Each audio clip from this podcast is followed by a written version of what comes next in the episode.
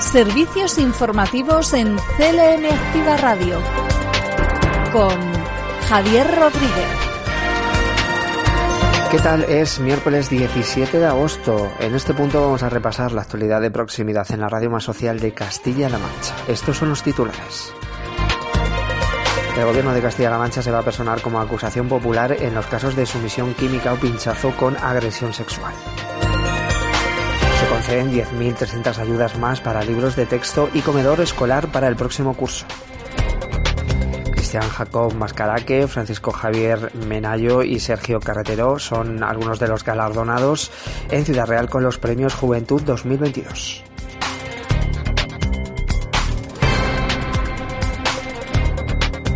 Deportes El Tiempo y nuestro archivo sonoro CLM Activa Radio conforman este informativo que comienza ahora mismo. Noticias destacadas de la región.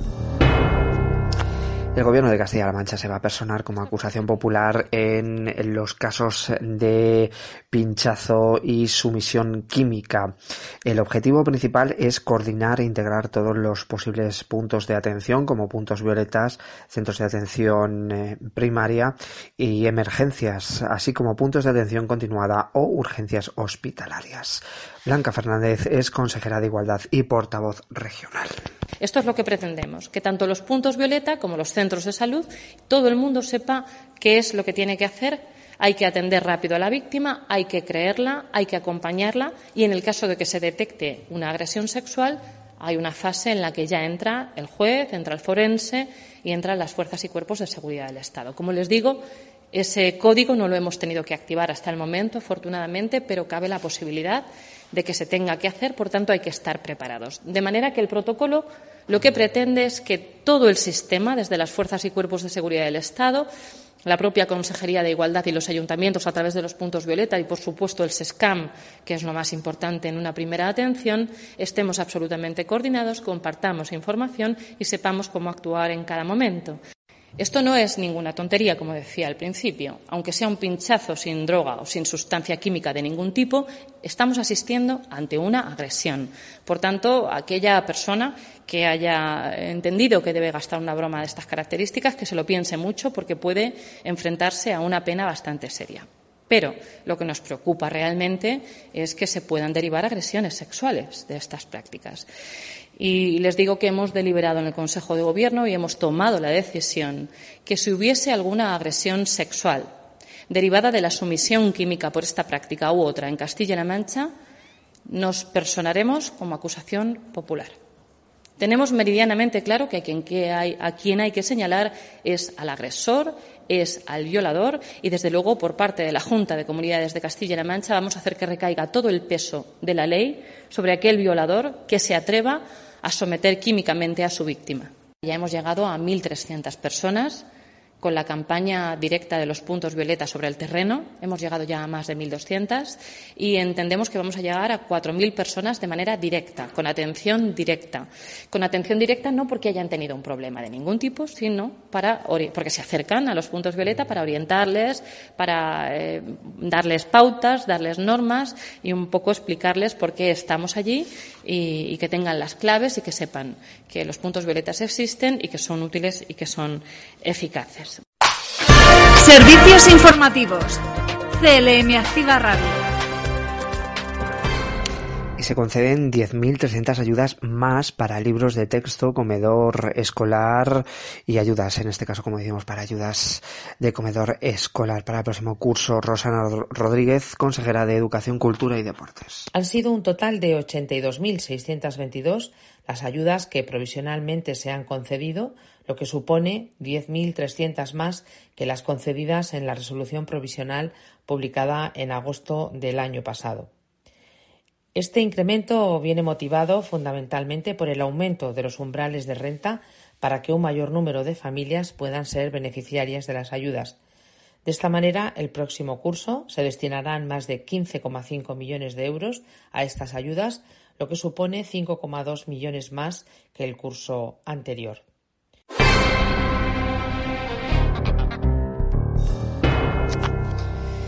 Y el Erasmus rural de la Universidad de Castilla-La Mancha es un elemento dinamizador, dice el director general de Universidades, Investigación e Innovación, Ricardo Cuevas. Es un programa Erasmus rural que va a continuar ofreciéndose en zonas rurales de la región durante todo este verano. El año pasado se empezó con una cifra de unos 50 eh, estudiantes y nuestro objetivo es ir sumando año a año para que cada vez más empresas, más instituciones en ámbito rural puedan aprovecharse, porque es una forma, ya digo, no solamente de favorecer las prácticas y de acercar a nuestros jóvenes a los, a los pueblos, sino también de dinamizar esos ámbitos rurales, de dinamizar los municipios porque es una forma de adherencia, de conocer y de tener la posibilidad de que esos chicos y chicas al final se queden a vivir en nuestros pueblos en, la región. Pero también hay que eh, agradecer a otras instituciones como son las diputaciones eh, provinciales que han ayudado a impulsar este, este programa al que se suma el gobierno regional garantizando la existencia y la pervivencia de este programa hasta 2026. Por eso, en el contrato programa que firmó la Universidad de Castilla-La Mancha con el Gobierno regional, con una dotación de más de mil millones de euros, se, eh, se, mete eh, eh, financiación específica para poder aumentar el número de chicas y chicos que hacen prácticas dentro de este programa de Erasmus Rural. Servicios informativos. CLM Activa Radio. Ahora vamos a darle un repaso a otras noticias, lo hacemos en formato breve. La Asociación No Fumadores exige al Gobierno central recordar el número de puntos de venta de tabaco. Esta asociación afirma que el aumento del número de estancos perjudica los esfuerzos para reducir el cáncer y mina la política antitabaco, en este caso en países como por ejemplo Francia. Y por otro lado, el Gobierno regional ha abierto el proceso de participación para recoger aportaciones ciudadanas del nuevo plan de atención a la infancia en Castilla-La Mancha. Desde la Consejería de Bienestar Social se ha puesto en marcha esta fase de participación que consiste en el cumplimiento de un cuestionario anónimo que recoja las opiniones de la ciudadanía, las entidades públicas y privadas, así como la de los niños y adolescentes sobre la realidad de atención a la infancia en la región. Para hacer partícipe de este proceso administrativo a la infancia de la región se ha elaborado una versión amigable del cuestionario que facilite la aportación de opiniones de los niños y jóvenes mediante 14 preguntas de fácil resolución. Servicios informativos en CLM Activa Radio. Repasamos ahora las noticias provinciales. Noticias en CLM Activa Radio. Las noticias más destacadas en Albacete, y en este curso que termina, enfermeras y residentes de geriatría de la Gerencia de Atención Integrada de Albacete han conseguido varios premios. En este caso ah, hubo un reconocimiento que lo han obtenido por una comunicación en el que analizan el tipo de paciente atendido por el equipo de la continuidad asistencial que se puso en marcha en 2016. Escuchamos las valoraciones de las enfermeras premiadas. El Colegio Oficial de Enfermería de Sevilla en el Congreso Iberoamericano de la Salud, que coincidió con el Congreso de la Sociedad Española de, Geriatría y Gerontología de Enfermería, y expusimos un, proyecto con los resultados del equipo de continuidad asistencial del servicio de geriatría, con la descripción del tipo de paciente, las intervenciones que, realiza el servicio y, el, ahorro y el gasto que, que supone este servicio. Lo que queremos dar es visibilidad a la especialidad de geriatría, a la importancia de, de, las, de las enfermeras especialistas y claro, en este congreso qué mejor y se ha abierto el centro de artesanía en Yeste. Es un centro en el que se va a recuperar y conservar los oficios tradicionales. Está ubicado en el número uno de la calle Rayo, muy cerca del castillo de Yeste y de la oficina de turismo. Y nace con vocación de ir ampliando progresivamente los oficios que recoge, así como las actividades que oferta. Y cuenta con la muestra de 16 artesanos en torno al esparto, la madera, el ganchillo, los tejidos el cartonaje y la encuadernación, así como el macramé, los productos elaborados con elementos naturales, así como un canastero, un escultor de la chatarra, entre otros. Este centro se puede visitar durante todo este mes de agosto, del lunes a sábado, de 11 a 2 de la tarde y de 5 y media a 8, y los domingos de 10 a 2 de la tarde. Noticias en CLM Activa Radio. Las noticias más destacadas en Ciudad Real. Y la ermita La Labradora de Herencia ya ha terminado su restauración. Así valoraban Carmen Teresa Olmedo, delegada de la Junta de Comunidades, y el alcalde de Herencia, Sergio Navas, esta restauración. Hoy Quiero agradecer al Ayuntamiento, a la Hermandad de Jesús de Medinacel y, la, y Santa María de la Asunción, así como a la Hermandad de Jesús de Nazareno y María de la Amargura, la propia Parroquia de la Inmaculada Concepción, la colaboración.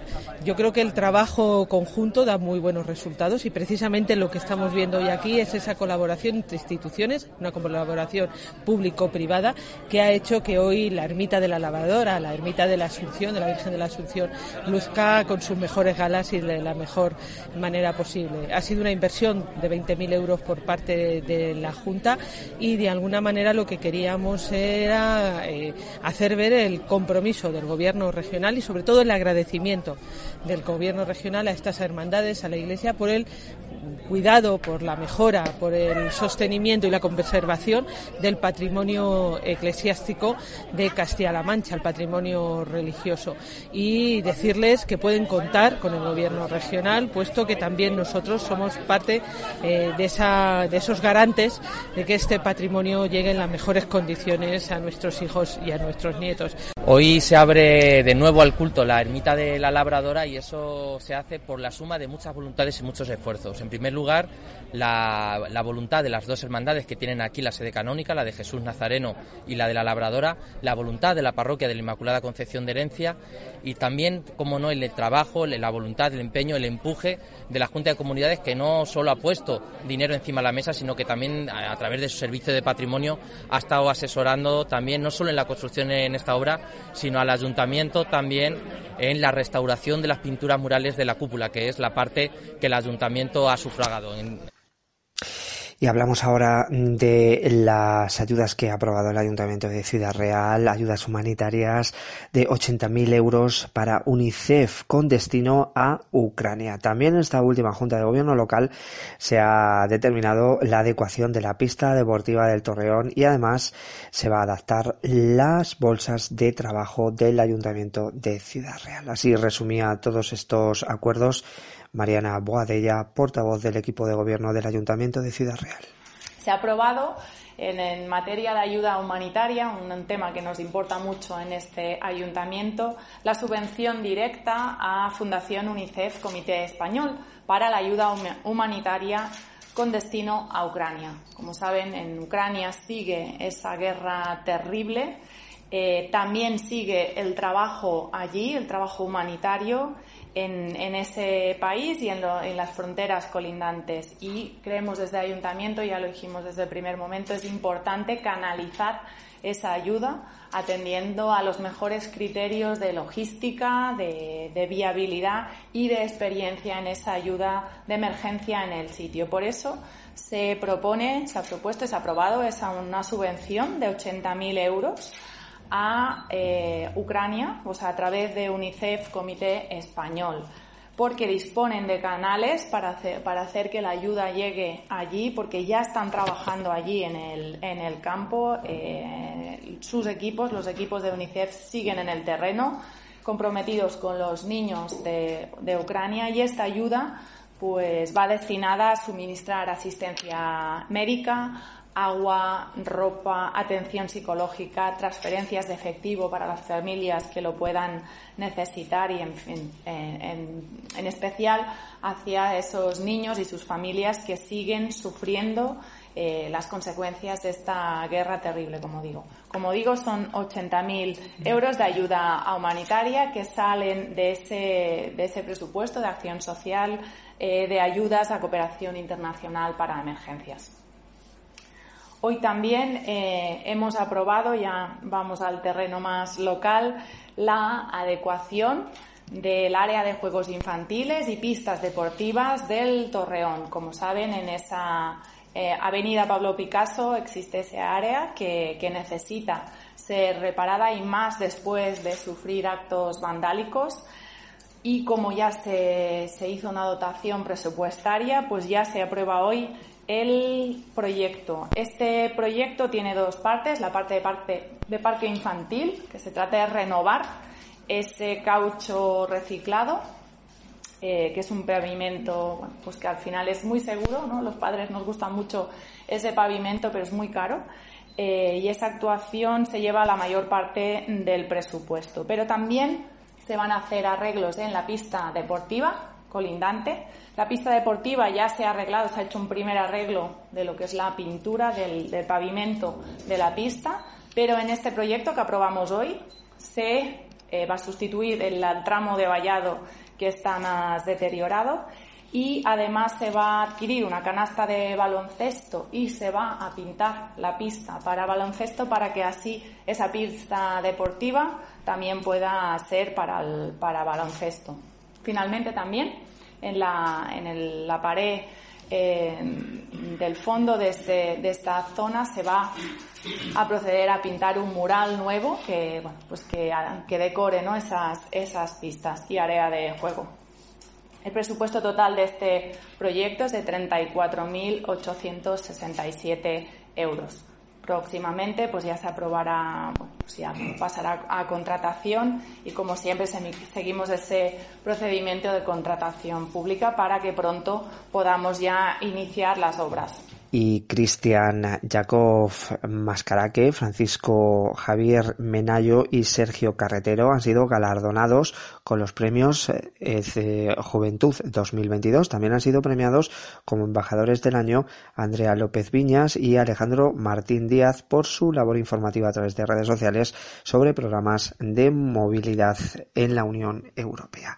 Sara Martínez es concejala del concejala de Participación Ciudadana del Ayuntamiento de Ciudad Real. Eso es, el 12 de agosto se celebra el Día Internacional de la Juventud y desde el Ayuntamiento, la Concejalía de Juventud, estos son los, la sexta edición de, los premios Juventud.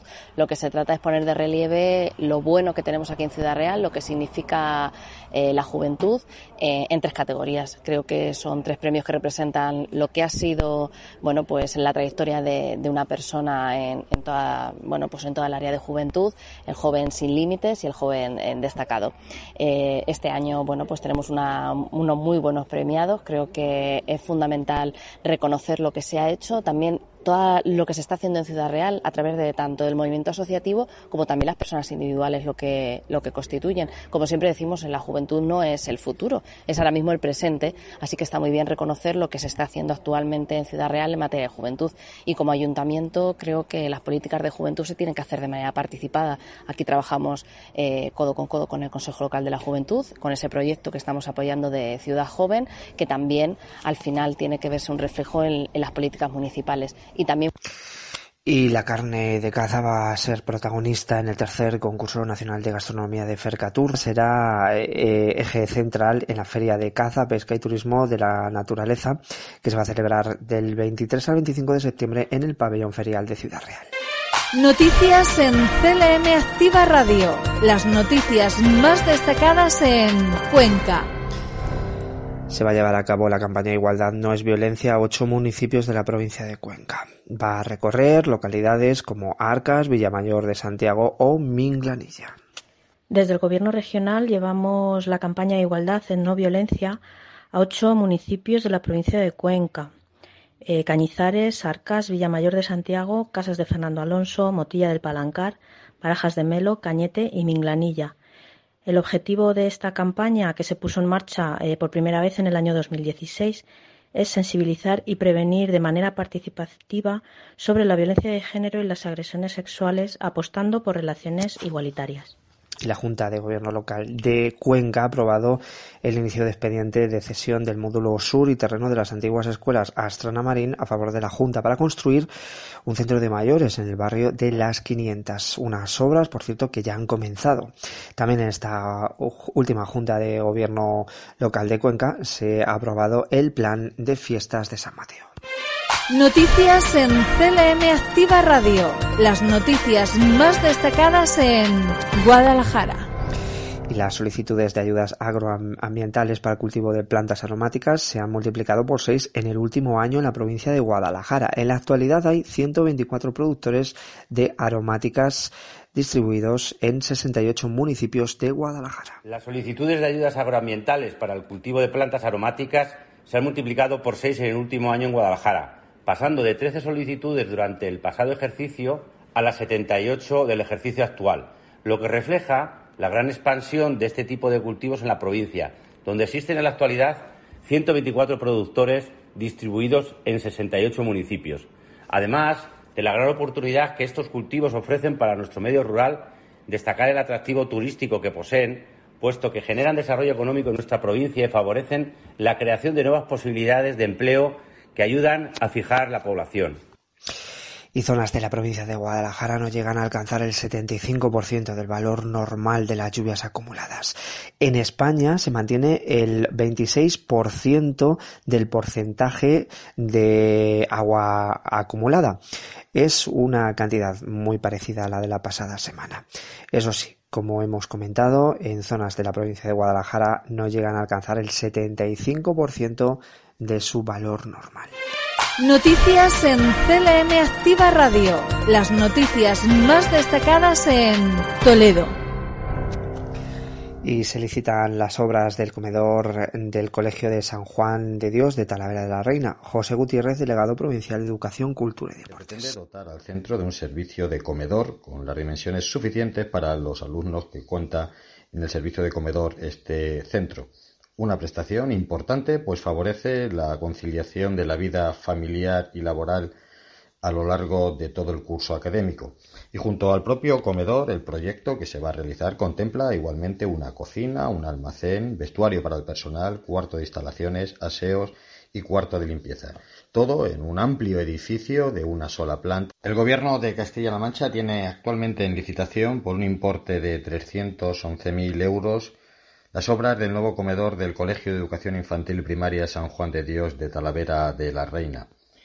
Una inversión que se suma a las que se están realizando en todos y cada uno de los centros educativos públicos de la ciudad de la cerámica, que está realizándose con una inversión sin precedentes a lo largo de la historia en la ciudad de Talavera, en los centros públicos con gestión de la comunidad autónoma y de la mano del gobierno de la alcaldesa Tita García L.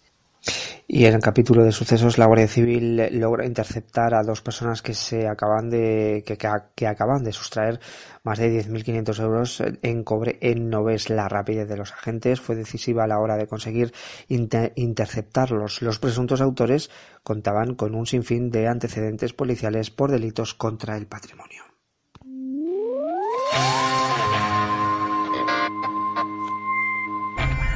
Y en deportes, dos notas. La Diputación de Ciudad Real va a reconocer con hasta 3.000 euros el esfuerzo y la dedicación de cada deportista o equipo de la provincia. Los interesados en recibir esta ayuda deben solicitar la convocatoria de premios a deportistas eh, provinciales 2022 para el apoyo y la tecnificación deportiva y el Madrona Trail 2022 está ya en marcha en el sentido de que ya se pueden inscribir las personas deportistas que quieran participar en él. Será en Fuencaliente y tendrá lugar el 11 de diciembre. Va a constar de tres pruebas, además de una carrera de niños. El trail largo será de 28 kilómetros, el trail corto de 17 y las rutas en lista de 10 kilómetros. Las personas interesadas eh, pueden, eh, eh, pueden apuntarse a través de la página web runningteam.es.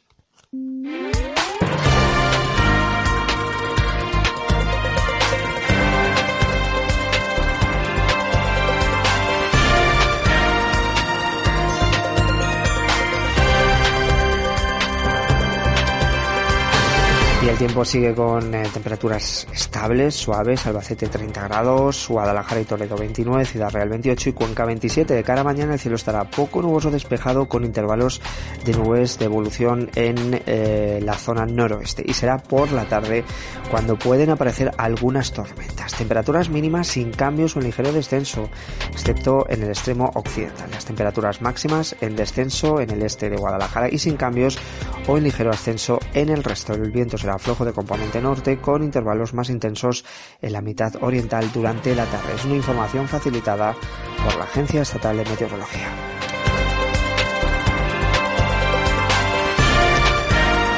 Y la exposición permanente de tránsitos en Guadalajara se va a poder ver, incluso lo pueden aprovechar durante este mes de agosto, colecciones que se presentan en esta exposición permanente siguiendo un discurso expositivo de carácter antropológico. El visitante va a poder encontrar objetos más relevantes de las colecciones más importantes, consiguiendo una idea clara de los hitos fundamentales que ha tenido la historia de la provincia de Guadalajara. En 2007, por cierto, se inauguró la actual exposición que es permanente y sigue desde ese año eh, para todo, abierta para todo el público. Tránsitos en lo que, en la que se exponen eh, objetos más relevantes de colecciones de bellas artes arqueológicas, etnográficas en este museo. Se puede ver, es una exposición permanente y se llama Tránsitos.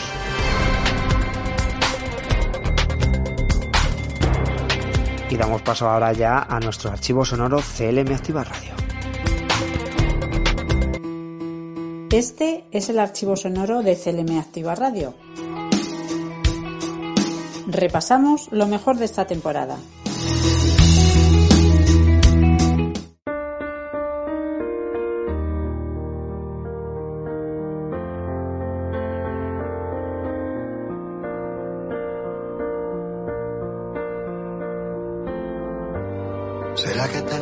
Necesidad de ti? ¿Será que tú también la tienes y es peor?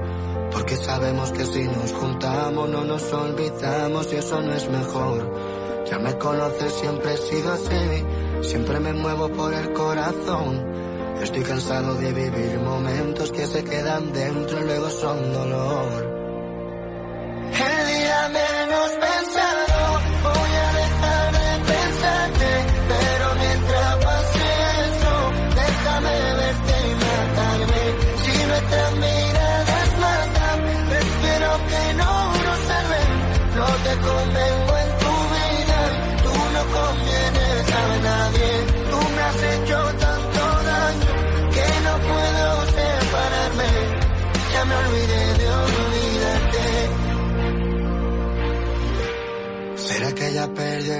Sentido que intentemos lo imposible? Porque sé que el amor es ciego, pero el nuestro es invisible. Queriendo escapar de ti, pero contigo al mismo tiempo. Pensando que con un lo siento arreglarás lo que nos sirve. Yo que nunca creí en nadie sin saberlo, tú viniste. Tú no compartías tu vida, pero un trozo a mí me diste. Me hiciste normalizar que mi vida fuese increíble, pero ahora tienes que irte.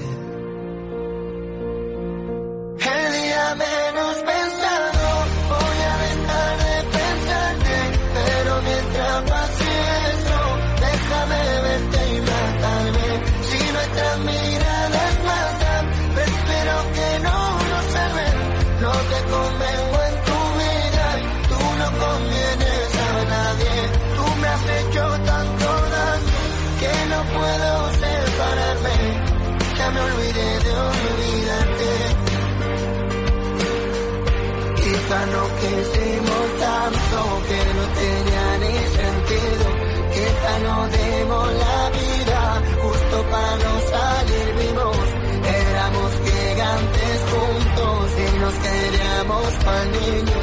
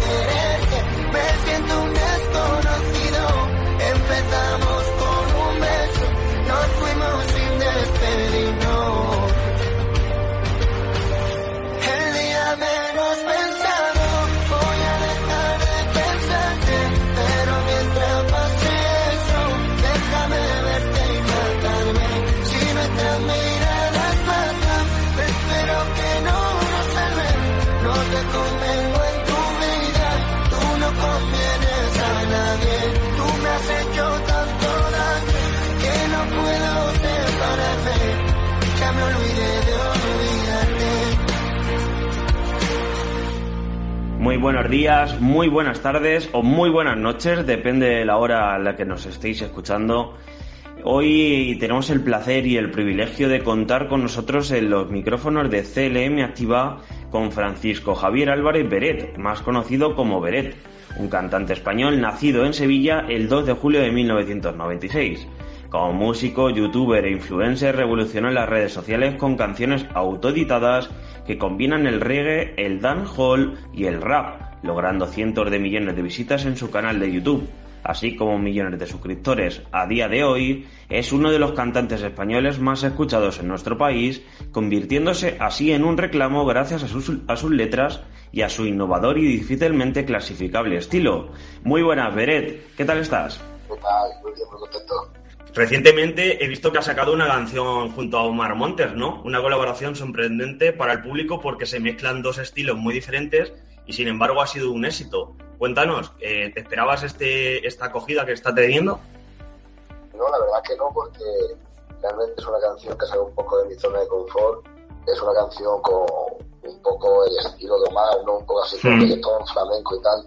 Y bueno, somos dos mundos diferentes, que realmente lo complicado era eso, ¿no? Lo complicado era encontrar un punto en común y decir, oye, que realmente eh, podemos hacer una canción y, a la gente le está gustando, ¿no? Y la verdad que tú y yo creo que es una canción acorde al tiempo que entra ahora, ¿no? Al verano y a, y pasarlo bien.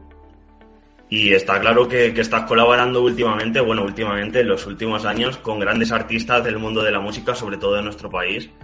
Eh, ¿Estás trabajando también en alguna colaboración que, que, nos puedas decir y que puedas anticipar aquí con nosotros?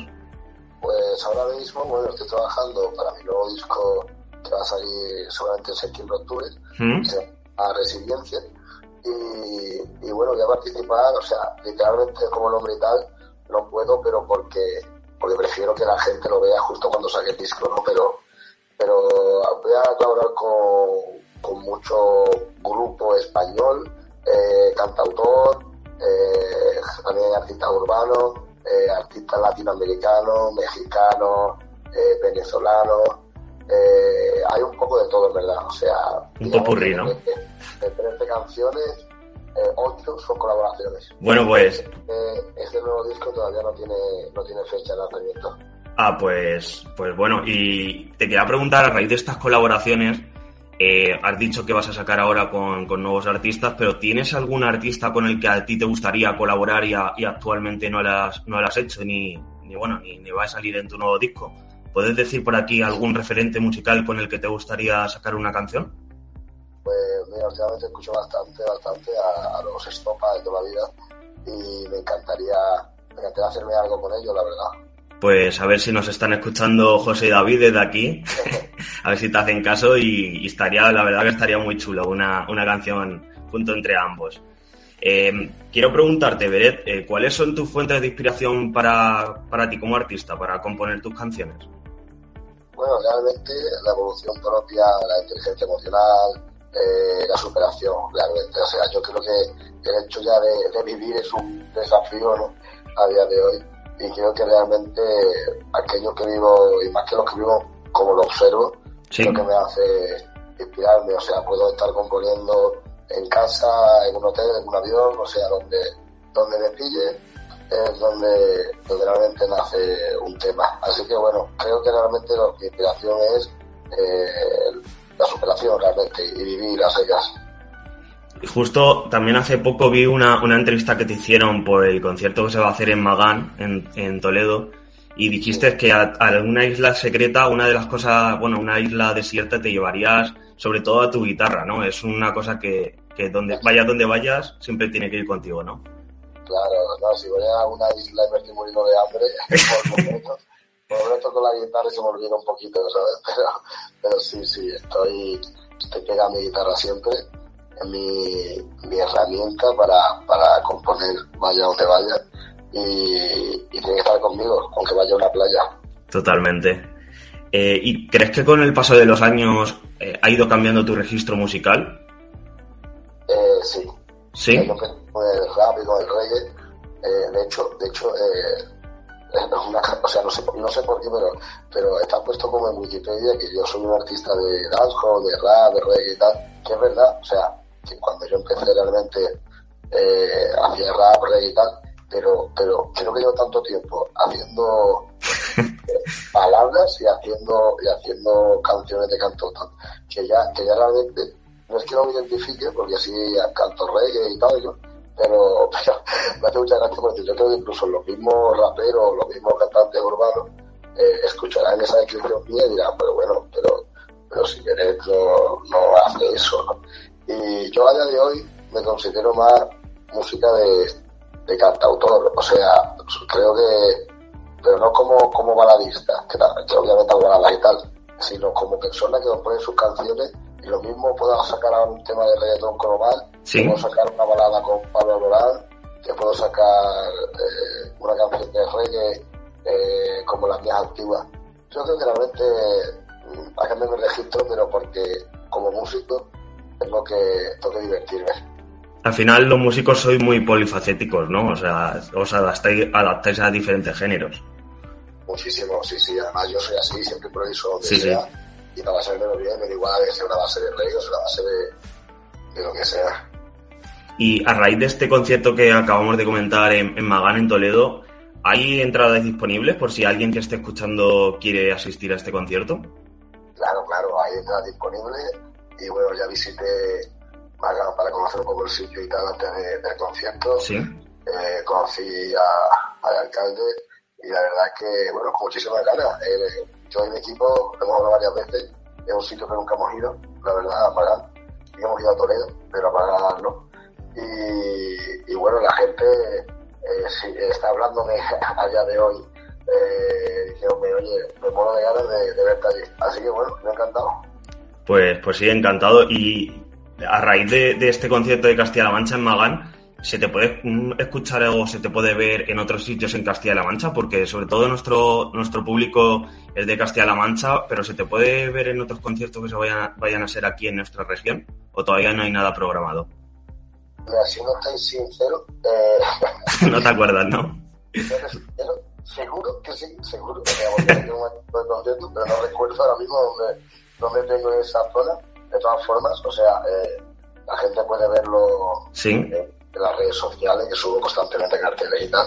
Ahora mismo es que, no, es que justo no, no me acuerdo, pero, pero vamos, de aquí hasta 2024 de momento tengo fechas sin parar, no voy a tener ni vacaciones. Así que, así que si no es por una, es por otra. Pues eso es bueno, eso es bueno, ¿no? Que, que haya conciertos y no se pare, ¿no? Curro, sí, sí, sí, Y para terminar, Beret, te quería preguntar, porque hace, hace poco fue tu cumpleaños, el 2 de julio, aprovechamos para felicitarte desde aquí, eh, aunque sea un poco con retraso. Quería preguntarte, si no te han regalado aún, ¿cuál sería el regalo que más te gustaría recibir? Eh, es una pregunta un poco difícil.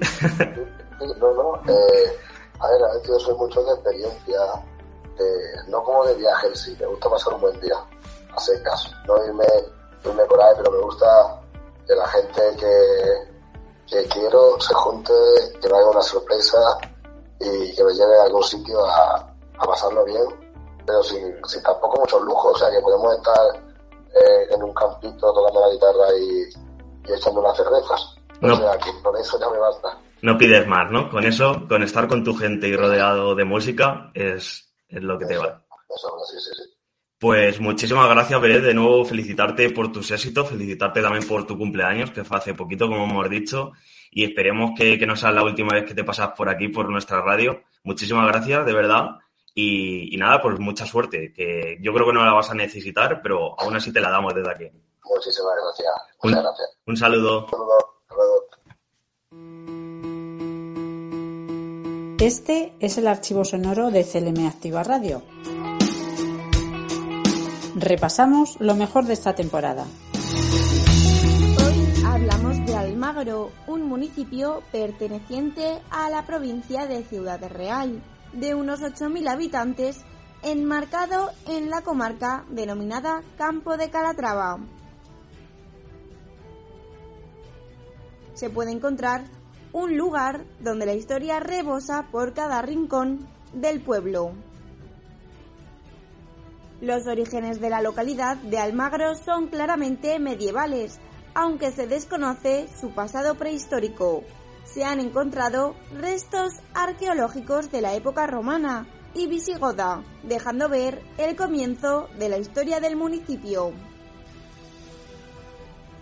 Se puede decir que el origen del municipio se debe a que fue un pequeño castillo almohade, denominado Almagriz, levantado para controlar el tránsito entre los caminos y rutas que enlazaban la ciudad de Toledo y Córdoba.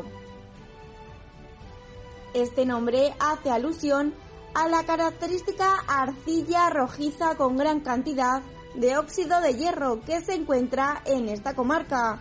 El color almagre se utiliza para pintar vigas y columnas y está presente en la actualidad en el colorido de la Plaza Mayor y otros edificios del municipio. A partir de 1222, la localidad fue alcanzando relevancia y en 1273 Alfonso X llegó a convocar cortes en Almagro.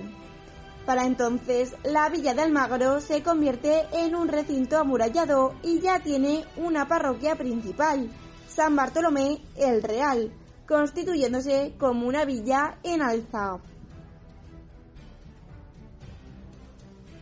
En siglos posteriores, Almagro seguirá alcanzando importancia frente a otras villas y localidades cercanas, haciendo que muchas órdenes religiosas elijan a Almagro como lugar de residencia y destino fundándose diferentes conventos y alzándose multitud de iglesias.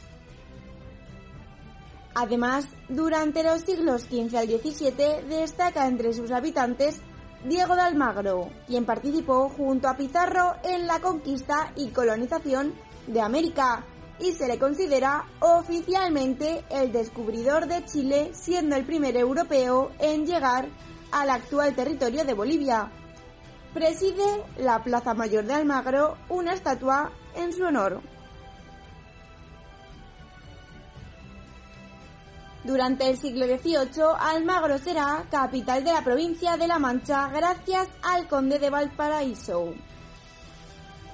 En el periodo posterior, la ciudad de Almagro vive un periodo de decaimiento económico y social, derivado por las pérdidas de la capitalidad, la invasión del territorio por los franceses, las guerras carlistas y la desamortización de la iglesia llevadas a cabo por Mendizábal haciendo que muchos nobles e hidalgos abandonaran Almagro. En la actualidad, Almagro se ha convertido en un municipio especialmente turístico, destacando el sector servicios, siendo la tercera ciudad más visitada de Castilla-La Mancha.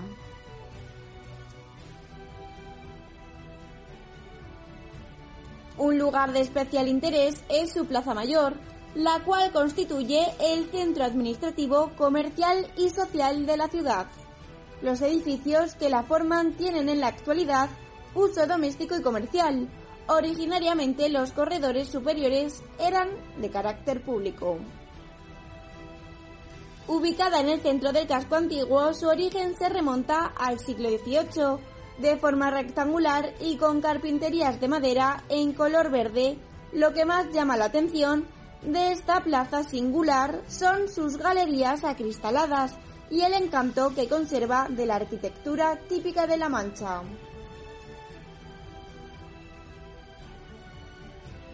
Además, Almagro también es conocido por su tradición teatral, al ser cabecera de la Orden de Calatrava en los siglos XVI y XVII.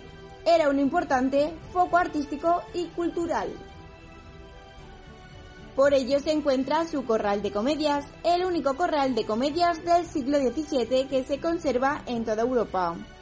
Y afortunadamente, después de su recuperación en 1954, es también el único que permanece activo 400 años después de su inauguración.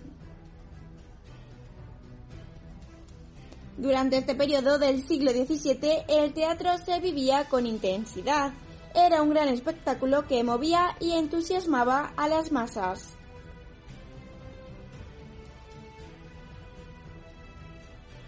En 1972, Almagro es declarada conjunto histórico-artístico, se restauran y rehabilitan hermosos edificios, no solo iglesias o palacios, sino también modestas viviendas, ermitas y a partir del año 1978, con el desarrollo del Festival Internacional de Teatro Clásico, unido al esfuerzo por mantener y recuperar la identidad del municipio.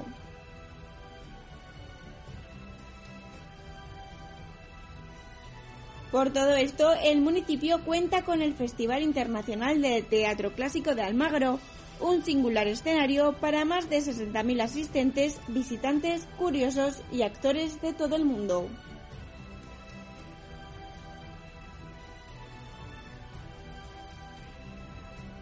Este evento cultural es sin lugar a dudas algo más que un simple festival y desde el año 1978 y hasta el día de hoy uno de los referentes de las escenas españolas. Durante cerca de 20 días del mes de julio, Almagro es lugar de reflexión y encuentro donde los artistas contemporáneos valoran y revitalizan nuestros clásicos. Y lugar donde se estrena y presentan los últimos montajes y obras de las escenas y el teatro clásico de cada temporada.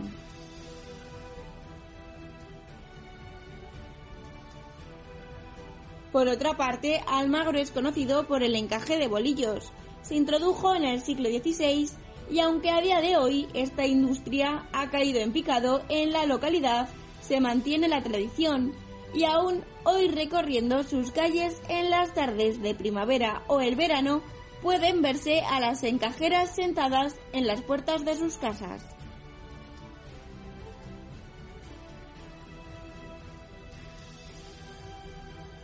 Por último, las berenjenas son el mayor símbolo, además de alimento representativo del municipio.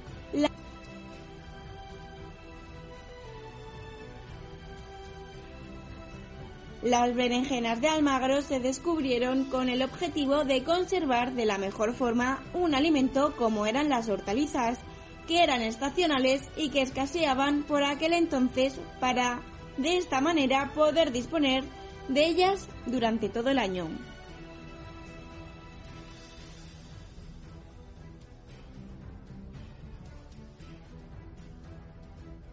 En definitiva, Almagro es un pueblo que levanta pasiones para el visitante por su belleza extrema en cada rincón de la localidad. Hablamos de Oropesa, un pequeño pueblo perteneciente a la provincia de Toledo.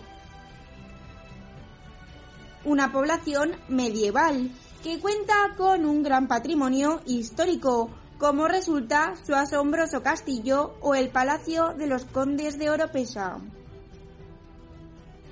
El municipio toledano tiene su origen en épocas prehistóricas, pasando por población romana, visigoda, árabe y cristiana.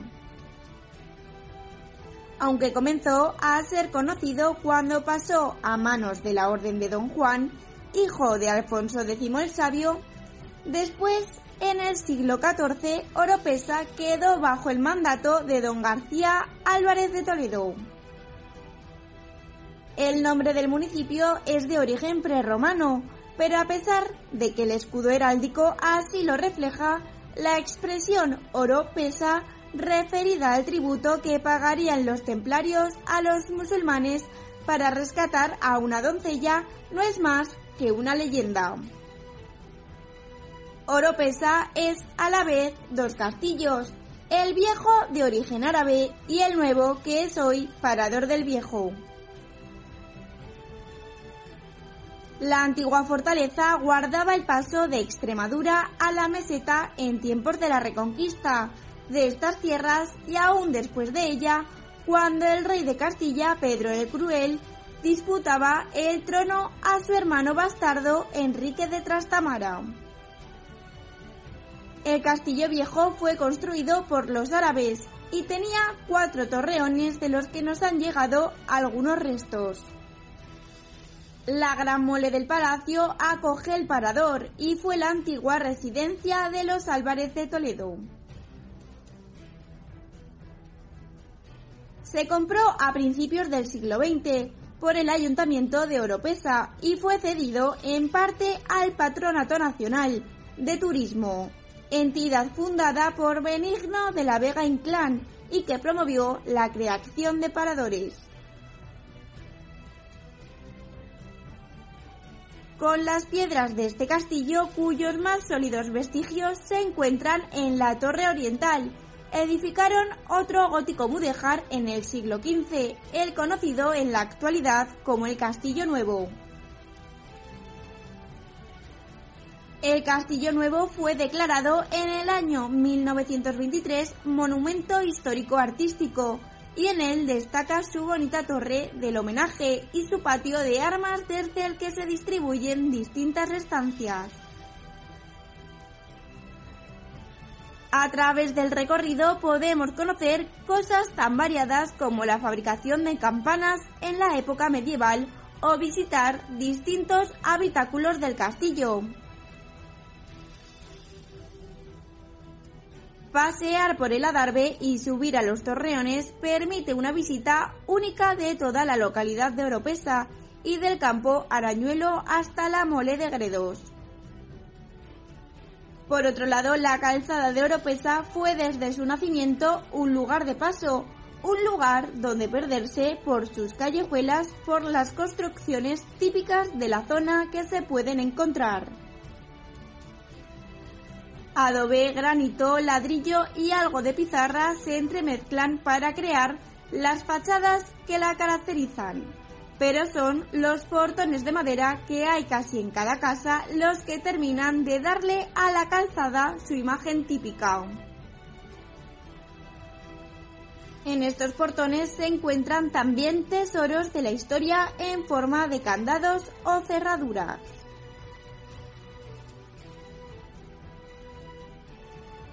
Entre sus calles se encuentra el antiguo ayuntamiento de Oropesa. Es un edificio del siglo XVI de estilo gótico mudéjar, que además de ayuntamiento también fue cárcel y albergado salas para sesiones municipales que se celebrarán en invierno o en verano. Por otro lado, también se encuentra la Plaza del Navarro y el reloj de la villa, que se encuentra al fondo sobre una torre. Fue creado en 1901 de estilo mudéjar y que se encuentra en el edificio que albergaba la Real Fábrica de Sedas. Bajo la torre del reloj hay un arco apuntado por el que se puede atravesar el edificio. Perpendicular a este reloj se encuentra la Casa Consistorial, antiguo opósito municipal que acoge las oficinas del Ayuntamiento de Oropesa. En el municipio se encuentra el Palacio Condal, formado por dos conjuntos palaciegos, el Palacio Viejo o de Doña Elvira del siglo XIV y estilo gótico mudéjar, y el palacio nuevo del siglo XVI y convertido en la actualidad en parador de turismo. Ambos palacios construidos por los condes de Oropesa y el palacio nuevo consta de tres plantas. En la primera hay siete balcones de hierro forjado en los que destacan los escudos de los condes de Oropesa. En una de sus esquinas se encuentra una torre octogonal, de influencia italiana conocida como el peinador de la duquesa, y en el interior un gran patio que sirvió de coso taurino.